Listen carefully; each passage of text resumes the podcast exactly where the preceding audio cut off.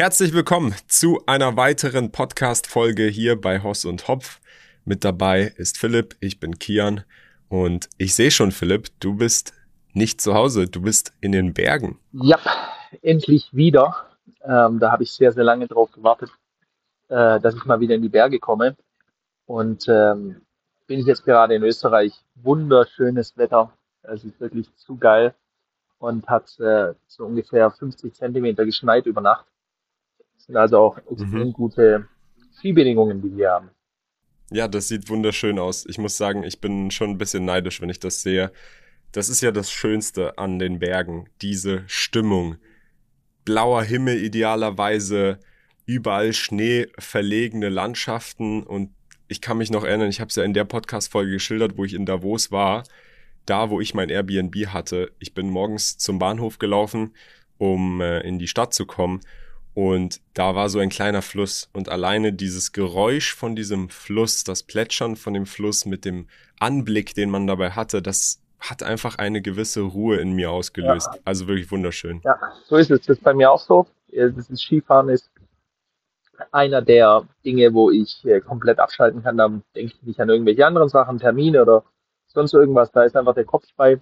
Und äh, deswegen versuche ich möglichst oft eine Auszeit zu nehmen, auch in die Berge zu fahren. Und da wären wir eigentlich schon beim Aufhänger von dem heutigen Thema, denn ich schaue auf dein Bild und sage, ach, wie schön, da kriegt man doch direkt Lust. Und das machen vielleicht auch viele, die jetzt diesen Podcast hören und sehen.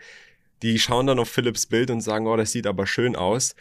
Und vielleicht ist der Grund, dass man da selber gerade nicht ist oder nicht das haben kann, dann der Grund, der eigentlich auslöst, warum man das überhaupt haben will. Zumindest das ist das Thema, über das wir heute sprechen werden. Und wir haben schon länger dieses Thema geplant gehabt, hat jetzt auch nicht irgendwie eine große Bedeutung, dass wir es jetzt genau machen, sondern uns gedacht, warum nicht? Und zwar, warum will man immer das haben, was man nicht hat?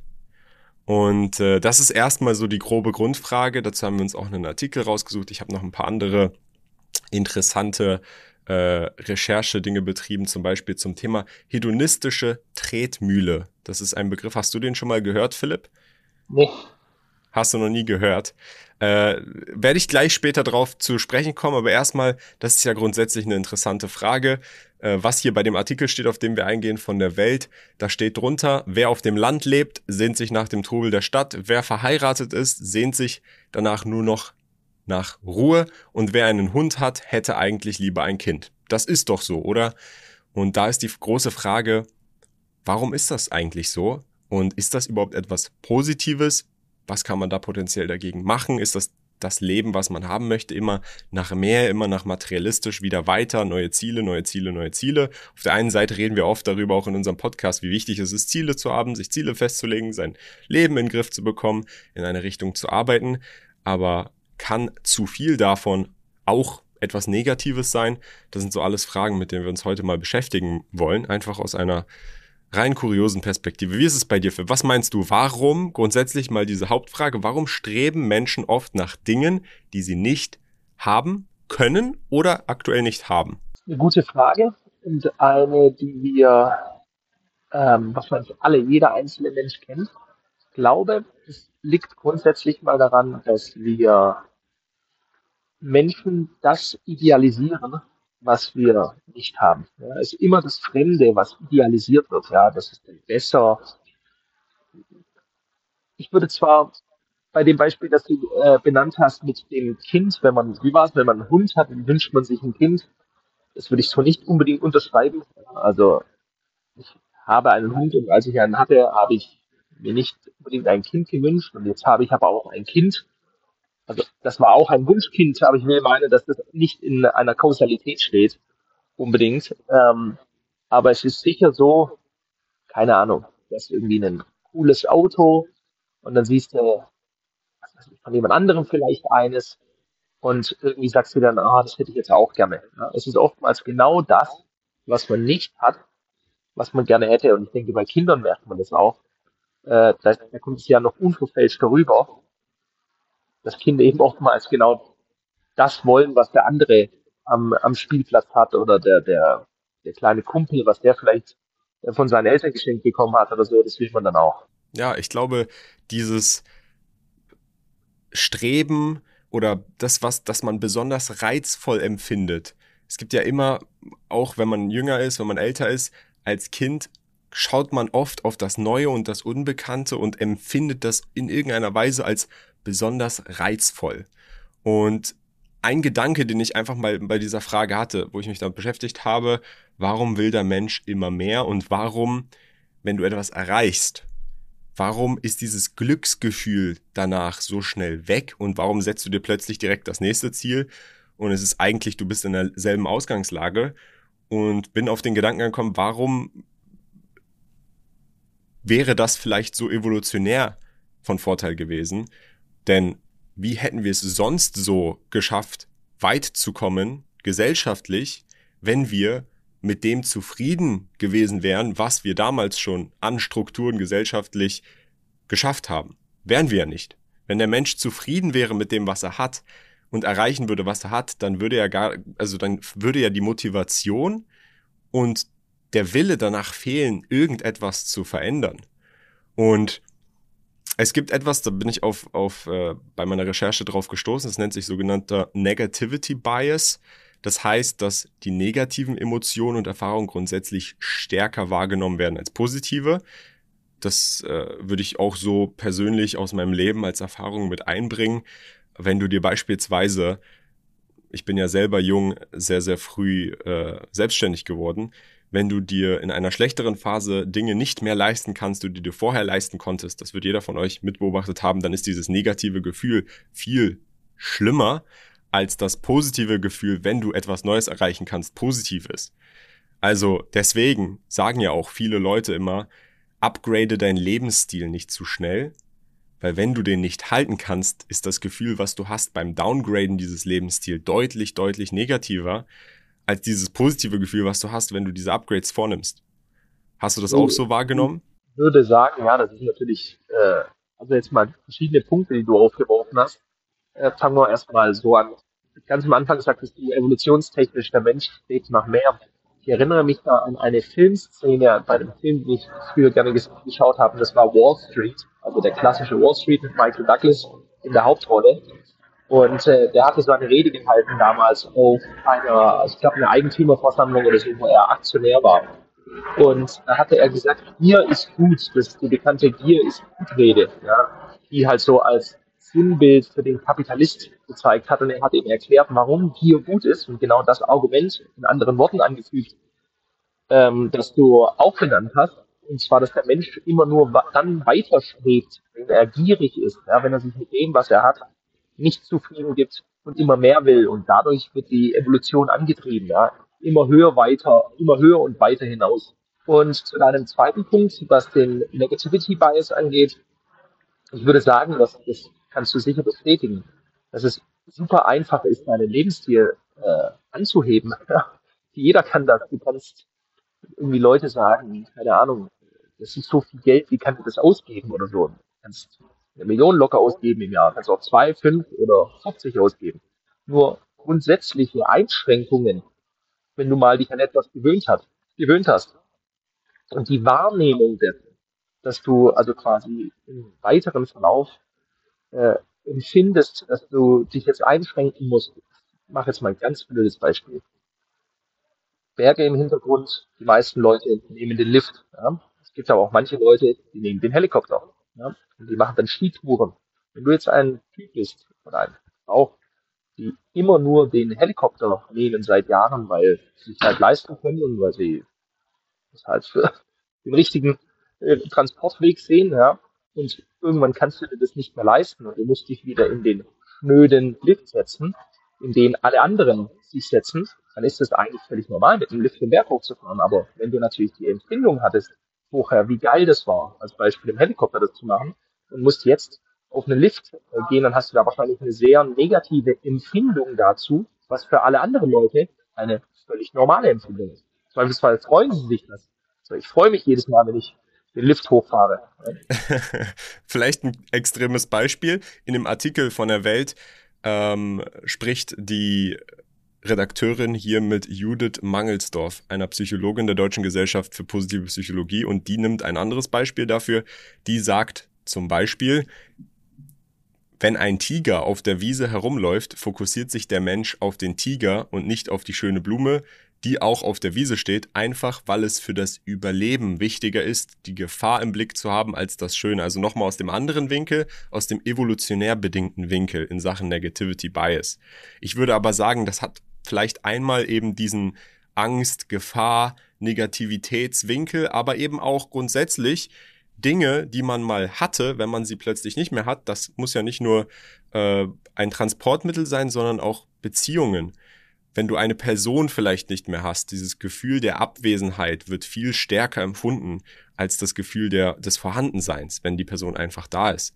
Und was ich dazu gefunden habe, ist, dass der Bias umgekehrt unser Verlangen nach dem, was wir nicht haben, verstärken kann, weil wir dazu neigen, die positiven Aspekte dessen, was unerreichbar scheint, zu idealisieren, während wir die negativen Aspekte unserer aktuellen Situation überbewerten. So, und da bin ich dann, bevor wir hier weiter auf den Artikel eingehen und auf die ganzen Faktoren eingehen, wir haben nämlich hier in dem Artikel fünf Faktoren, die Frau Mangelsdorf nennt, für Unzufriedenheit, bin ich dann auf dieses Thema hedonistische Tretmühle äh, getroffen. Hier mal ein Bild dazu eingeblendet und zwar habe ich das Ganze so visuell eigentlich ganz gut empfunden. Da ist eine Tretmühle in der Mitte und dann ist es wie ein Kreislauf, wie ein Hamsterrad, was sich wiederholt. Konsum führt zu kurzem Glücksgefühl, führt zu mehr Konsum, zu noch kürzerem Glücksgefühl und dann wieder zu Konsum. Also ein Rad, was sich so dreht in die Unendlichkeit und weiter drehen kann. Ich lese mal kurz vor, was ich dazu gefunden habe. Die hedonistische Tretmühle, geprägt von Brickman und Campbell, beschreibt das Phänomen, dass Menschen trotz signifikanter positiver Ereignisse in ihrem Leben, wie Gehaltserhöhungen oder Lottogewinne, nicht dauerhaft glücklicher werden. Wir passen uns schnell an unser neues Glücksniveau an und streben nach mehr, was zu einem Zyklus ständiger Unzufriedenheit führt. Also was sich ja die Menschen erhoffen, wenn sie sich Ziele setzen und diese Ziele versuchen mit ihrem Glücksgefühl in irgendeiner Weise in Verbindung zu bringen, ist, wenn ich das habe, dann bin ich grundsätzlich glücklicher. Wobei eben diese Baseline an Glücklichsein laut der hedonistischen Tretmühle sich niemals verändern wird, egal welche positiven Ereignisse man hat und welche negativen Ereignisse man hat. Und das wird dann zum einen positiv oder negativ betrachtet.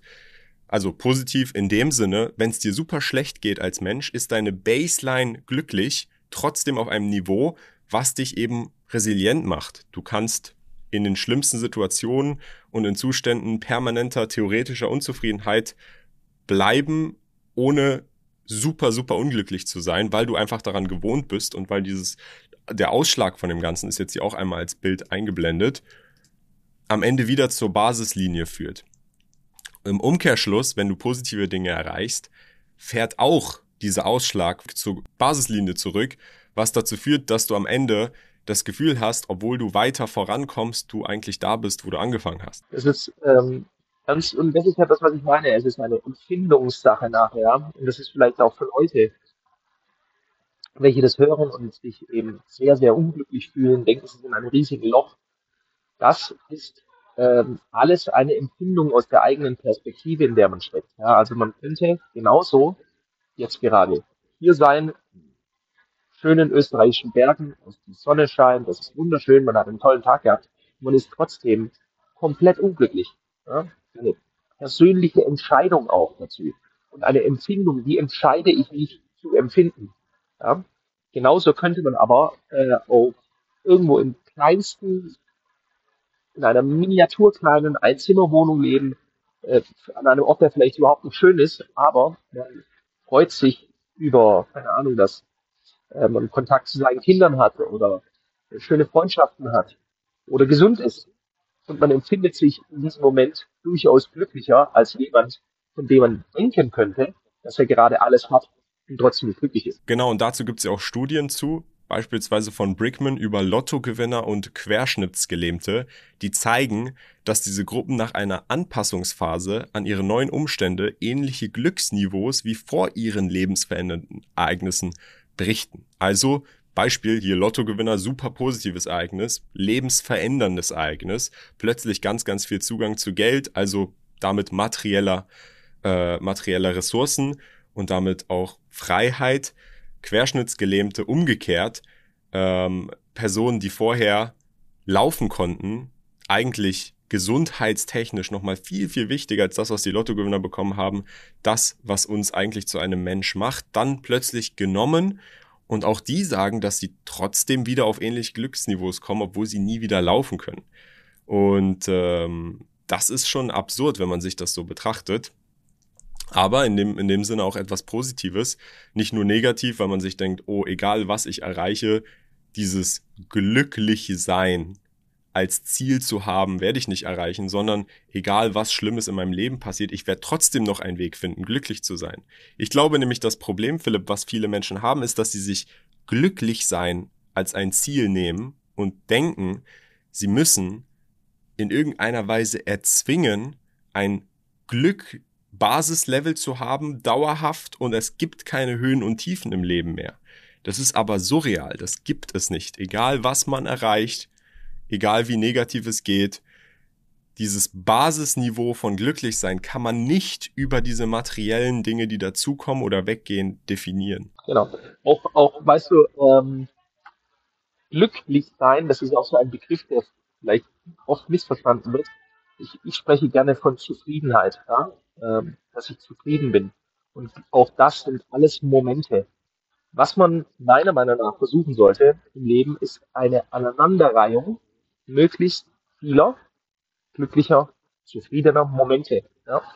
Denn es ist kein Dauerzustand. Du, niemand läuft einfach die ganze Zeit nur mit einem riesigen Grinsen in der Gegend rum und äh, sagt von morgens bis abends, das Leben ist schön. Ja, es gibt immer, bei jedem Menschen auf der Welt. Der eine, tut halt großer Zeh weh, der andere hat, keine Ahnung, Rückenschmerzen, der eine hat eine schlechte Nachricht bekommen, ja, das ist also ständig so, dass man damit konfrontiert wird, dass andere Emotionen reinkommen. Die muss man auch akzeptieren und annehmen, aber eben schauen, dass man sich möglichst oft in einen neuen Moment der Zufriedenheit bringt. Ja. Und nicht nur das, Philipp, ich glaube, es ist auch unglaublich wichtig, einfach den gegenwärtigen Moment zu schätzen. Weil das, das, darüber sprichst du ja auch besonders oft, Dankbarkeit zu praktizieren. Das ermöglicht dir ja nichts anderes, als den Moment, in dem du bist, zu schätzen. Denn wenn du die ganze Zeit nur auf das nächste Ziel und das nächste Ziel und der nächste Wunsch schaust, anstatt eben den Moment, in dem du dich befindest, dann landest du vielleicht in einer Schleife von chronischer Unzufriedenheit, obwohl du sogar mehr erreichst. Absolut. Ich, ich äh, würde das sofort unterschreiben. Ja. Und viele, schau mal, das ist eine sehr gute Überleitung zu unserem Kernthema eigentlich. Menschen, die etwas nicht haben, sagen wir mal Menschen, die nicht viel Geld haben, die haben oftmals so romantisierende Vorstellungen von, wie das Leben ist, wenn du viel Geld hast. Das ist dann so und so, dann fühle ich mich so und so. Ah, wenn ich mal so und so viel Geld habe, dann bin ich zufrieden. Dann, äh, whatever, ja. Dann, dann, dann. dann. So, ich meine jetzt aus der Sicht eines Menschen, der mal kein Geld hatte nicht viel Geld hatte. Ja, ich erinnere mich an meine Zeiten, wo ich 20 Euro in der Tasche hatte und das war mein Vermögen quasi. Ja. Und ähm, ich, ich muss mich nicht erinnern, sondern ich lebe mein Leben jetzt, dass es ein anderer Zustand ist, ja, ein ganz anderer Zustand. Ich habe mir früher auch immer gesagt, wenn ich mal so und so viel Geld verdiene, das weiß ich noch ganz genau, wie ich daran gedacht habe, ich hatte eine Zahl im Kopf eine hohe Zahl. Wenn ich die mal verdiene, dann, dann werde ich mich entspannen. Dann bin ich zufrieden. Ja? Dann werde ich nicht mehr so sieben Tage die Woche reinhauen und immer push, push, push. Ja? So, ich habe dieses Level längst erreicht und verzehnfacht. Und es ist eben nicht so, dass ich erstens mich so fühle, als ist es jetzt schon, wie soll ich sagen? Das jetzt sagen, was mir eh falsch ausgelegt, aber also es ist genug, ja, als ob mein Streben nach weiterem jetzt nachlassen sollte, als ob ich, so wie ich setze mich jetzt zur Ruhe oder so. Ja. Das ist ja auch etwas, was die Leute sagen. Wenn ich reich wäre, würde ich mich als erstes zur Ruhe setzen. Ich glaube, wenn du diesen Gedanken hast, dann hast du keine Leidenschaft bei deiner Arbeit. Weil völlig irrelevant, ob reich oder nicht, was auch eine Definitionssache ist, ich würde immer weiter wirken wollen, etwas bewirken wollen, erschaffen wollen, Neues machen, neue Projekte. Das ist ja auch für mich die Quintessenz wiederum meiner Zufriedenheit. Sehe ich ähnlich tatsächlich. Bei mir sind die glücklichsten Tage die, in denen ich am Ende des Tages im Bett liege und zufrieden über meine Leistung, die ich erbracht habe, an dem Tag in Richtung meiner Ziele bin. Nichtsdestotrotz ist es natürlich etwas, wo man sich fangen kann und versuchen kann, da den ganzen Fokus seines Lebens drauf zu geben und am Ende irgendwann merkt, die Zeit, die ich hatte, die ist jetzt weg und ich war in den schönsten Orten und habe das Schönste erlebt, ohne wirklich in diesem Moment zu sein. Ähm, deswegen ist eben das, was wir gerade erwähnt haben, sich wieder klar zu machen und den gegenwärtigen Moment zu schätzen und sich Dankbarkeit auszudrücken gegenüber den Dingen, die man hat, das Wichtigste, das A und O, egal wo und wie man auf welchem Weg seines Pfades im Leben ist. Aber gehen wir doch dazu mal zum Thema Zufriedenheit, weil ich glaube, wie gesagt, glücklich, Zufriedenheit, das Ziel sollte eigentlich sein, zufrieden zu sein mit sich selber, dass man da schon Stellschrauben auch hat, unabhängig von Ziele erreichen oder ähm, akzeptieren und dankbar zu sein, wo man sich befindet, diese anzupassen. Und eine, das ist die erste, die hast du jetzt gerade auch schon angesprochen, die wird auch in dem Weltartikel von Frau Mangelsdorf angesprochen. Das ist der erste Faktor für Zufriedenheit. Ein Job, der den eigenen Stärken entspricht. Geld sei dabei weniger bedeutsam, wichtiger sei es, ob das, was man mache, den eigenen Fähigkeiten und Möglichkeiten entspreche da würde ich das Ganze sogar weiter ausführen, so wie du gesagt hast, der Leidenschaft von einer Person entspricht. Ich würde sogar sagen, die Leidenschaft einer Person, das, was einem Spaß macht, was einem gefällt, ist auch dann zwangsläufig das, was man Fähigkeiten und möglichkeitstechnisch am besten umsetzen kann. Weil dann fühlt man sich besser, wenn man es macht, weil du kannst es ja gut. Absolut. Deswegen ist es auch so wichtig. Also aus, aus meiner Lebensperspektive, ich könnte nicht, das habe ich in meinem Leben gemerkt, wie gesagt, noch nie eine Uni von innen gesehen. Ich könnte, wenn ich mich etwas nicht wirklich interessiert, nicht dauerhaft mich dahinter setzen und mich Tag für Tag für Tag damit beschäftigen. Und äh, das habe ich immer bei mir eine klare Linie gezogen, dass ich gesagt habe, wenn ich da keinen Bock drauf habe, wirklich, dann mache ich es nicht. Das habe ich akzeptiert für mich. Ja. Und äh, es gibt viele Leute, die trotzdem Tag ein, Tag aus irgendeiner Arbeit nachgehen, die sie langweilt, die sie nicht erfüllt, wo sie sagen, ich habe keinen Bock zum Arbeiten zu gehen. Und dann denke ich mir immer, äh, erstens mal scheiß Wahl, weil du hast eine Wahl. Wenn du dir selber sagst, du hast keine Wahl, dann gibst du die Verantwortung ab an dein Umfeld. Und äh, ja, und dann ist es wie das Schiffchen mit dem kleinen Segel. Du hast aber das Segel drin gelassen und du gehst raus aufs Meer und jetzt bist du abhängig von den Launen der Natur, wie dein Leben läuft. Ist ja aber nicht. Es ist einfach kompletter und der größte Bullshit, der jemals überhaupt in der Welt erzählt wurde, von dem ganzen Bullshit, der schon erzählt wird, ist, dass wir keine Wahl haben. Wir haben eine Wahl. Wir haben absolut eine Wahl. Jeder Mensch ist seines Glückes Schmied. Also kann sich jeder Mensch auch das Umfeld für sein Leben schaffen, das er sich erwünscht. Er muss nur bereit sein, das zu tun, was nötig ist. Für die Zeit, die es nötig ist, bis das Ziel erreicht ist. So, dann nächster Faktor, Faktor 2 sei Beziehungen. Die obersten 10% der zufriedensten aller Menschen seien laut Studien in Partnerschaften oder verheiratet.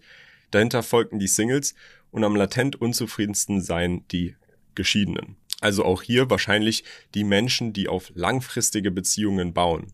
Das heißt, sich Personen raussuchen, die ihren Werten entsprechen, nicht Personen, die einfach nur temporär anbetrachtet, sei es ein Typ, der einfach nur mal was Schnelles, One-Night-Stand-mäßig nur aufs Oberflächliche schaut, sondern wirklich einen Partner fürs Leben sucht, Unterstützung sucht, ein, ein Level auf emotionaler Vergleichbarkeit sucht.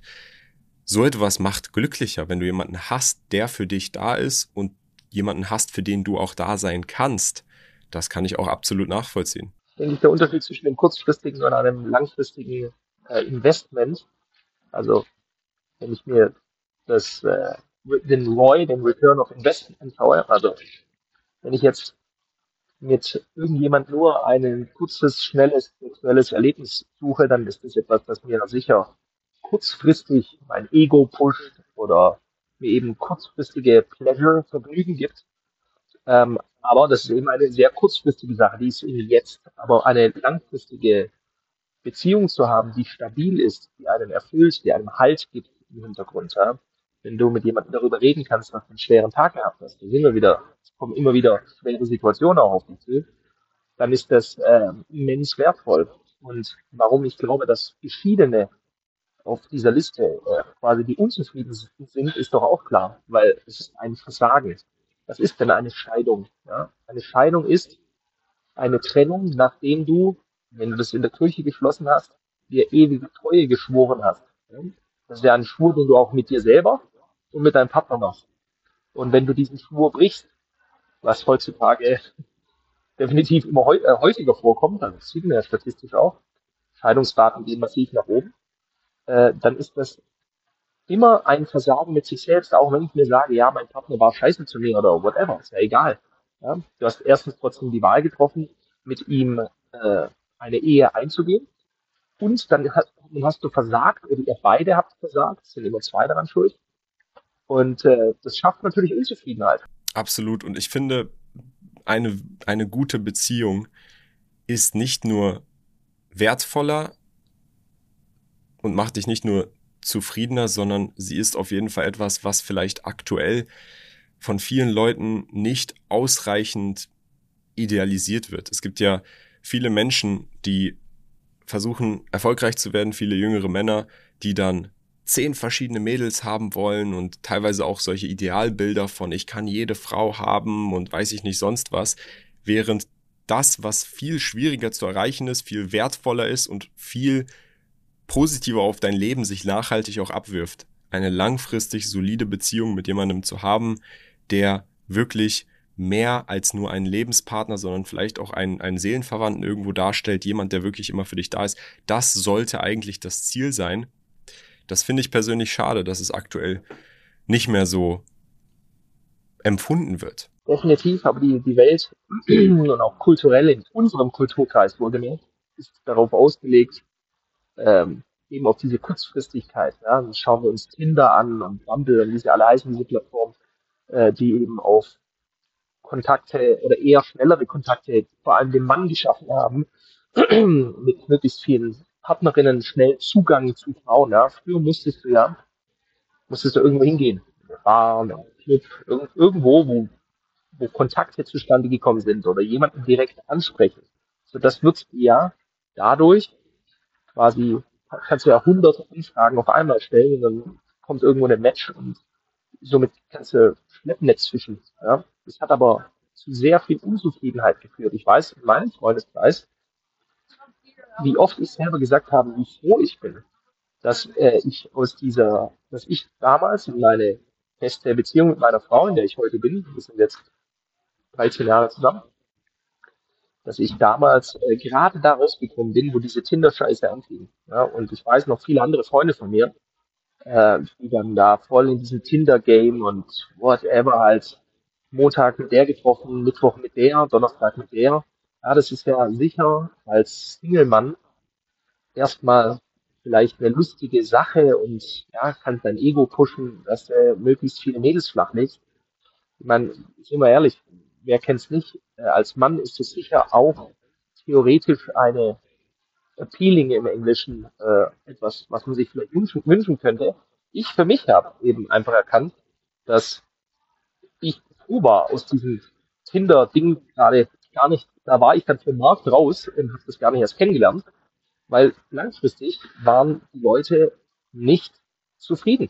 Wir haben alle gesagt, ja, das ist okay, schön, aber du hetzt damit auch immer durchs Leben, ja, und du willst dann auch keine Verbindlichkeit mehr, weil du denkst, dass immer vielleicht doch noch was Besseres kommen könnte.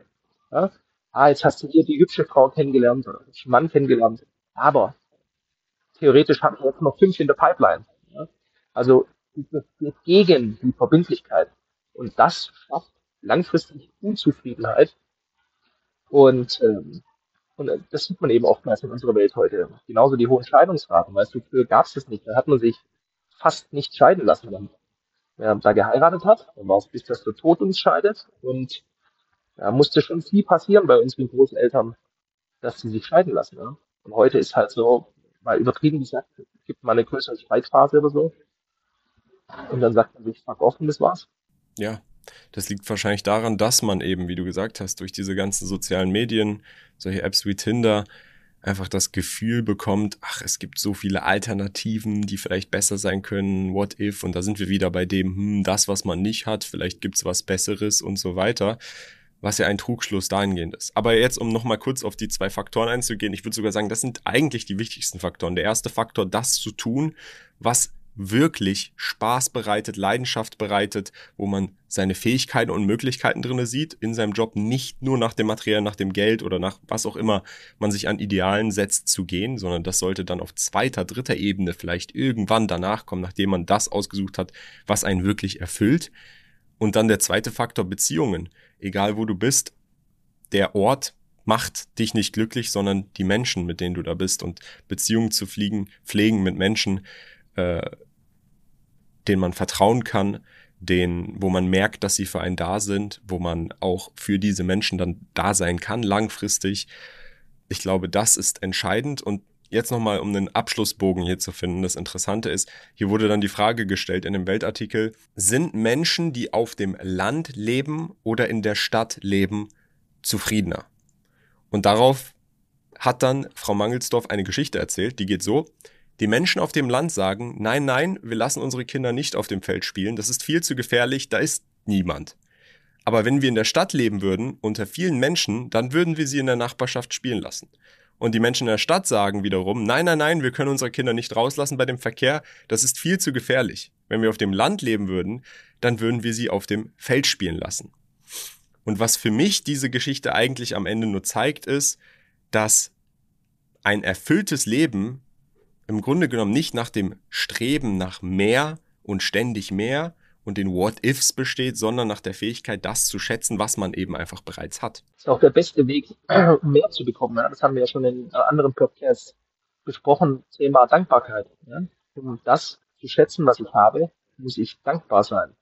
Und wenn ich meine Dankbarkeit bewusst pflege, bedeutet, ich schreibe mir meine Dinge auf, also ich schreibe sie mir handschriftlich nieder, wieder, für was ich froh und dankbar bin. Das ist ja etwas, das ich seit vielen, vielen Jahren mache, also bewusste, ausgelebte Dankbarkeit für die Dinge, die man hat im Leben, so ziehe ich mir automatisch in meinem Unterbewusstsein, mein Unterbewusstsein arbeitet für mich, mir mehr Dinge in mein Leben zu ziehen, für die ich dankbar sein kann.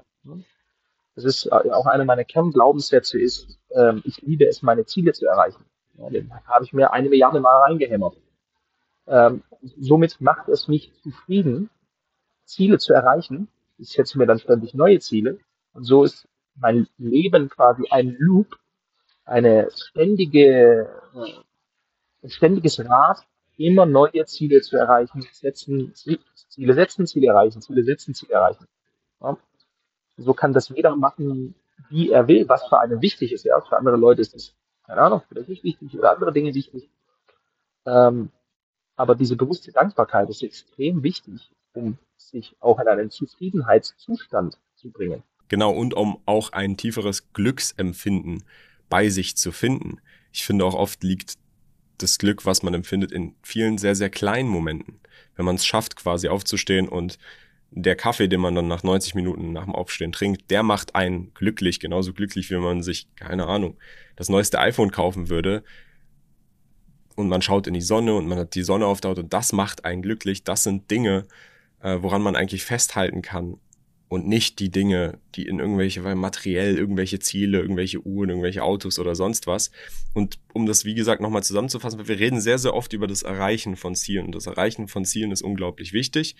Aber Achtsamkeit und Wertschätzung für die gegenwärtigen Momente zu haben, ist genauso wichtig, vielleicht sogar noch wichtiger. Ähm, und ich sehe mich selber da auch absolut nicht als eine Person, die irgendwie am Ende dieser Reise ist. Ich sehe mich selber als eine Person, die sich auf dem Weg der Selbstverbesserung vielleicht und wahrscheinlich ein Leben lang befinden wird und da auch an Stellen optimieren muss. Ich bin glücklich darüber, dass ich das mache, bereits, was mir Spaß macht und damit dann meine Erfolge und meine Zufriedenheit am Ende des Tages bekomme und ich das auch größtenteils mit Menschen teile, äh, bei denen die Beziehungen nachhaltig gesät sind quasi. Aber ich persönlich fange mich sehr, sehr oft damit, nicht genug Wertschätzung dem, dem gegenwärtigen Moment ähm, zu erbringen und nicht achtsam genug zu sein im gegenwärtigen Moment. Denn ich könnte aufstehen und ich könnte jeden Morgen, wie gesagt, beim Kaffee trinken ein, ein Glücksgefühl, ein Glücksempfinden haben. Und ich könnte beim, die Sonne kommt in, in mein Gesicht ein Glücksgefühl haben, und nicht schon direkt daran denken, oh, ich muss jetzt das und das und das und das machen, damit ich dann am Ende so und so viele To-Dos abgehakt habe. Deswegen sage ich, das ist vielleicht nicht nur genauso wichtig, sondern vielleicht sogar noch wichtiger als das als reine Erreichen der Ziele. Ja, also Achtsamkeit grundsätzlich ist ja auch im Zen-Buddhismus oder im, Buddhismus im Allgemeinen geht es ja um Achtsamkeit. Also laufe nicht durchs Leben ohne, also als Beispiel nehmen wir das hier wieder. Hintergrund ist der Schnee, es ist sehr schön, ich liebe die Berge, ich liebe die saubere Luft und so weiter. Ich könnte jetzt aber auch durch die Straße laufen hier und äh, tot unglücklich sein wegen, keine Ahnung, die Medienberichterstattung ist scheiße und dann rumflennen, ja. Oder nehmen wir doch das aktuelle Beispiel. Ich bin sehr dankbar dafür, für die Unterstützung, die wir aktuell bekommen, Kian. Ich meine, wenn du dir das mal überlegst, von wie vielen unzähligen Menschen, die das ja nicht machen müssen, die uns bewusst anschreiben und sagen, hey Jungs, wir unterstützen euch, wir finden euren Podcast mega geil. Macht genauso weiter. Lasst euch nicht einschüchtern. Macht genauso weiter. Ja.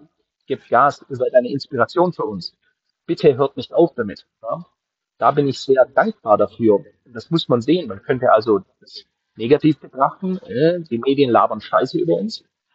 Oder, hey, ja, mag sein, aber wir bekommen so viel überwältigende Unterstützung für das, was wir tun, ja, dass das ein Punkt ist, für den man dankbar sein kann. Und ähm, schau dir den Wachstum an, den dieser Kanal jetzt die letzten, keine Ahnung, Wochen gehabt hat. 50.000 Menschen in einer Woche oder so dazugekommen. Das ist einfach unglaublich. Und das ist nur passiert, weil eine andere Sache passiert ist, die vielleicht negativ wahrgenommen wurde, die aber dazu geführt hat, dass etwas sehr Positives passiert, nämlich, dass das, was wir aussenden an Energie, an Nachrichten heute, an Messages von mehr Leuten wahrgenommen wird. Ja? Und das im Zweifelsfall dann auch Leuten helfen kann, die sagen vielleicht, okay, da habe ich heute was mitgenommen. Leute, schreibt es doch mal in die Kommentare rein. Habt ihr heute was mitgenommen? Ist es Empfindet ihr das als Mehrwert, was wir heute besprechen? Ist das ein positiver Eindruck und damit ein zufriedener Moment, äh, der bei euch nach dem Anschauen dieses Podcasts bei euch bleibt? Absolut, absolut. Und ich hoffe und plädiere auch einfach mal, Leute, versucht mal wirklich anwendbar in eurem Alltag auf die kleinen Dinge zu achten und diese zu versuchen wertzuschätzen. Dinge, die ihr wahrscheinlich vielleicht im Stress des Alltags oftmals ignoriert oder gar nicht so wahrnehmt. Versucht achtsamer zu sein. Sei es der Kaffee am Morgen, sei es die warme Dusche nach dem Training oder ähm, ja, einfach nur das Dasein deiner Freunde, deiner Familie, deines Geliebten. All das muss man wertschätzen und sollte man wertschätzen und all das ist nicht nur genauso wichtig, vielleicht sogar viel wichtiger als das Erreichen von den Zielen, die man sich setzt. Und äh, deswegen, ich hoffe, da hat jeder mal was mit, mitgenommen. Du hast es gerade gesagt, äh, diese Attacken oder diese ganzen Presseartikel, die da rausgekommen sind, die uns jetzt im Umkehrschluss mehr Reichweite plötzlich gegeben haben, die wollen wir für etwas Positives nutzen. Und äh, werden wir auch weiterhin. Wir werden auch weiterhin mehr Fokus auf solche Themen legen. Und ich persönlich, das ist ja auch ein Thema, wo ich selber sage, ich, wenn ich morgens aufstehe und wenn ich mich in meinem Trubel meiner Geschäfte und in meinem Ziel erreichen befinde, wenn mir da jemand daherlaufen würde und klar sagt, hey, halt mal kurz alles an und sei einfach dankbar für den Moment, da wo du bist, was du hast, dann ist das etwas, was ich, egal wo ich mich befinde, so positiv aufnehme und was mir wirklich auch hilft. Und ich hoffe, das Gleiche könnten, können wir euch in Form dieses Podcasts mitgeben. Vielleicht sogar auch wirklich an dieser, diese Situation ist eigentlich exemplarisch sehr gut um zu sehen, wie man etwas betrachten kann. Man kann das absolut negativ betrachten. Ne? Man kann sich fertig machen dadurch, äh, Sorgen machen, Angst haben. Ja? Also, dass jeden Tag irgendein Scheißbericht über uns rauskommt, der teilweise komplette Unwahrheiten bringt, äh, der uns in einem falschen Licht darstellt, der uns äh, zu, versucht, zu Menschen zu machen, die wir nicht sind und so weiter und so weiter. So kann man das aufnehmen, ja. Jetzt könnte ich hier sitzen und mich aufregen oder ich betrachte das aus einer anderen Perspektive und sage, herzlichen Dank, so viele Millionen hätten wir gar nicht ausgeben können für die kostenlose Werbung, die wir dadurch bekommen haben. Und jetzt können freidenkende Menschen ihre eigene, ihre eigene Entscheidung treffen, indem sie Inhalte von uns konsumieren und schauen, ob sie ihnen Glauben schenken oder uns Glauben schenken. Ja? Jeder Mensch hat eine freie Entscheidung zu schauen selbst, was hält er denn davon? Wie sind denn diese Jungs? Ja? Was erzählen die denn? Was sind das für Inhalte? Sind das negative Inhalte? Versuchen die Menschen schlechter zu machen oder runterzuziehen? Oder versuchen wir, Menschen voranzubringen, zu motivieren, zu inspirieren? Jeder kann sich sein, eigene, sein eigenes Bild davon machen. Aber nur durch diese Situation, dass so gekommen ist, ist das Spotlight so krass auf uns gerichtet. Und dadurch kommen viele Menschen jetzt zu uns, die vielleicht irgendwas finden, was in ihrem Leben ihnen selbst einen Mehrwert bringt. Ja, Freunde, lasst uns das gerne mal in die Kommentare wissen. Danke für eure Unterstützung und äh, wir sehen uns dann beim nächsten Podcast. Philipp, hat mich gefreut, interessantes Thema. Bis dann, bis zum nächsten Podcast. Schön, dass wir das Thema besprochen haben. Ciao, ciao.